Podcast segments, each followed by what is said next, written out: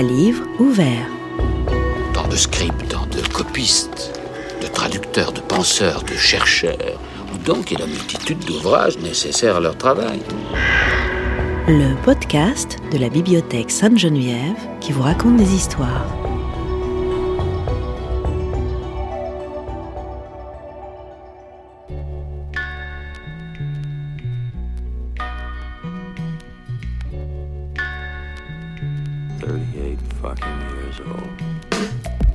L'œuvre dont nous allons parler aujourd'hui n'est pas un livre à proprement parler. L'exemplaire, conservé à la réserve de la bibliothèque, n'est en tout cas pas relié.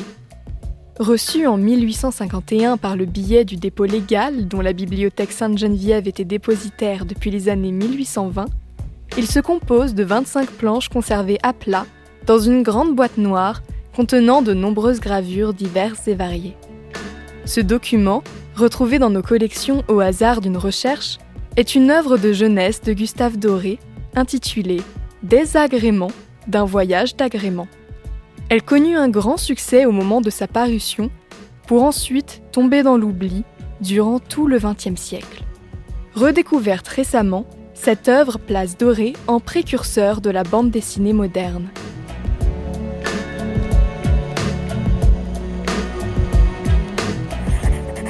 Gustave Doré est un dessinateur précoce.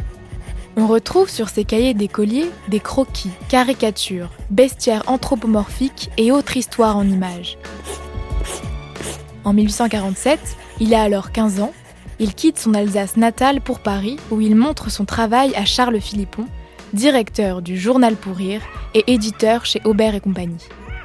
Il sera l'un des principaux dessinateurs du journal pendant plusieurs années avant de délaisser la caricature pour se lancer dans les illustrations de grandes œuvres littéraires, puis dans la peinture et plus tard dans la sculpture.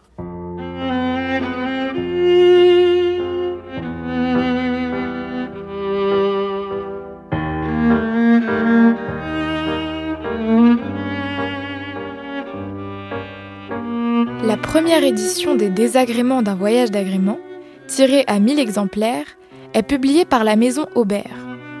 Réédités par deux fois dans les années qui suivent, ils ne le sont de nouveau qu'au début des années 2000. Les planches qui les composent, lithographiées en noir, sont imprimées uniquement au recto. La lithographie, dont nous avons déjà parlé dans un épisode précédent, est un procédé permettant la création et la reproduction d'un tracé exécuté à l'encre ou au crayon gras sur une pierre calcaire qui est mouillée, ancrée et imprimée.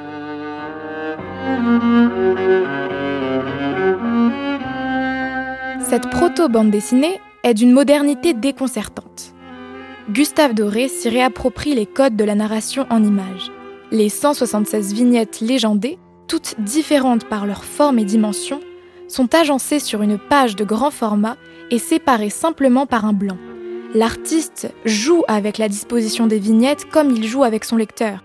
Le sens de lecture varie d'une planche à l'autre, nous faisant voyager dans le récit comme Monsieur Plumet, le héros de l'histoire, voyage dans les Alpes suisses.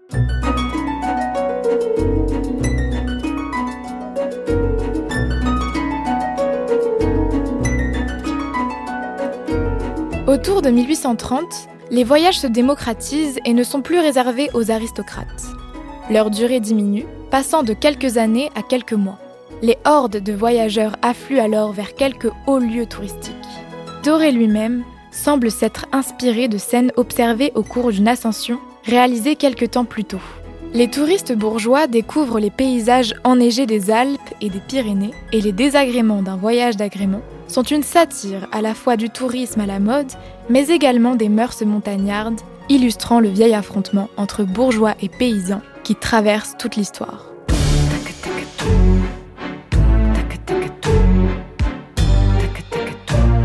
Doré y tourne en dérision le touriste incarné par ce César Plumet, bourgeois retraité de la passementerie qui se lance avec sa femme Vespasie dans un voyage par pur conformisme de classe.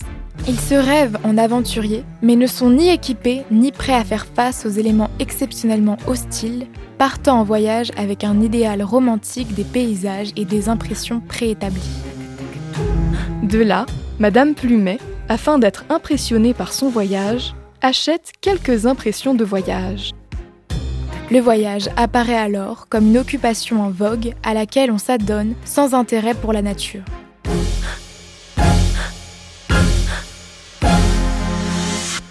L'œuvre pastiche le carnet de voyage des Plumet comme il était de bon ton d'en réaliser au XIXe siècle. Certaines bulles rappellent un peu les daguerréotypes rapportés par les touristes de leurs expéditions. Sur la planche 3 se succèdent des vignettes en forme de scène prises sur le vif, les légendes semblent raconter la scène comme M. Plumet la raconterait à des spectateurs de son périple. Ici, Vespasy et César Plumet choisissent un harnachement de touristes. Promenade sur le lac par la brise du soir. Le parasol de Madame Plumet s'étant envolé, Monsieur Plumet croit devoir informer Vespasy qu'elle vient d'assister à une tempête sur le lac et la dernière planche de représenter M. Plumet organisant à son tour des projections pour ses amis très visiblement endormis. Ici la 900e représentation de son voyage à ses amis et connaissances.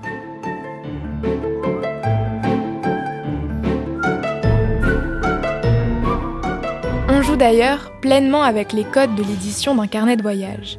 La planche 4 illustre les mésaventures de M. Plumet, parti marcher le long d'une rivière. Il rêvasse. Il est surpris par la montée des eaux. Il est ballotté par les flots. Il est pris au piège de la roue d'un moulin. Il est libéré par le meunier et le meunier le fait sécher en le tournant à la broche. Le caractère excessif de cette scène, déjà risible, est complété par la fausse note de l'éditeur qui vient désavouer l'auteur. Abusé par une imagination trop brillante, Monsieur Plumet a construit toute cette fatale histoire sur un bain de pied qu'il avait pris en glissant sur les graviers de l'arbre.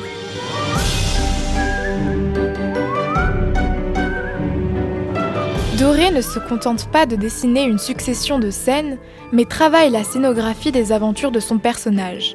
L'ascension catastrophique du Mont Blanc par Monsieur Plumet est par exemple observée à travers le regard de Vespasy, qui elle-même l'observe à travers une longue vue. Des vignettes rondes illustrent ce qu'elle voit ou imagine à partir des détails qu'elle observe. Les légendes rapportent les paroles et impressions de M. Plumet. Peu reproduite par la suite dans la bande dessinée, cette débauche d'effets dans la narration mime le mouvement de ce voyage chaotique. Peu d'attention est finalement portée au personnage principal. Il est la plupart du temps une silhouette reconnaissable par quelques détails.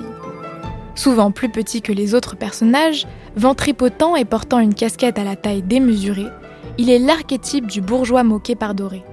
D'ailleurs, la visière de cette casquette, étonnamment longue, mime les sentiments du personnage.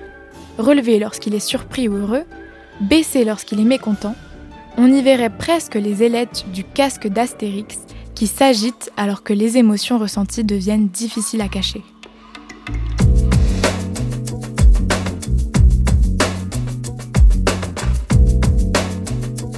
Le thème du voyage traverse l'histoire de la bande dessinée et le tourisme quant à lui, notamment dans les Alpes, est un sujet de satire récurrent. Émile Littré, le premier, définit ainsi le touriste. Touriste se dit des voyageurs qui ne parcourent des pays étrangers que par curiosité et désœuvrement, qui font une espèce de tournée dans des pays habituellement visités par leurs compatriotes. Cette critique du tourisme qui émerge en même temps que le concept lui-même n'est pas sans rappeler les arguments utilisés aujourd'hui contre le tourisme de masse. Mais si le sujet choisi n'est pas nouveau, le style protéiforme de l'œuvre, quant à lui, est révolutionnaire. Bien qu'inspiré par Rodolphe Topfer, considéré comme l'inventeur de la bande dessinée, et Jean-Jacques Granville, caricaturiste, illustrateur et lithographe français, Gustave Doré réinvente la narration en images. Il défriche, avec le génie de la jeunesse, un art encore naissant. En avance sur son temps, il joue avec les codes de son art. Il utilise au mieux les possibilités graphiques offertes par la multiplication et la variation des vignettes et donne ainsi vie à son récit où de multiples niveaux de réalité s'entrechoquent. Cette œuvre, résolument drôle, moderne dans le fond comme dans la forme, revêt ainsi un caractère essentiel pour l'histoire de la bande dessinée.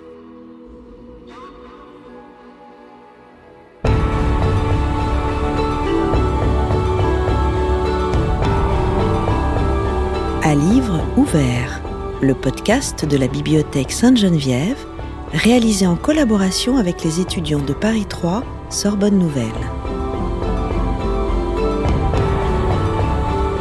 Générique Scott Brickley.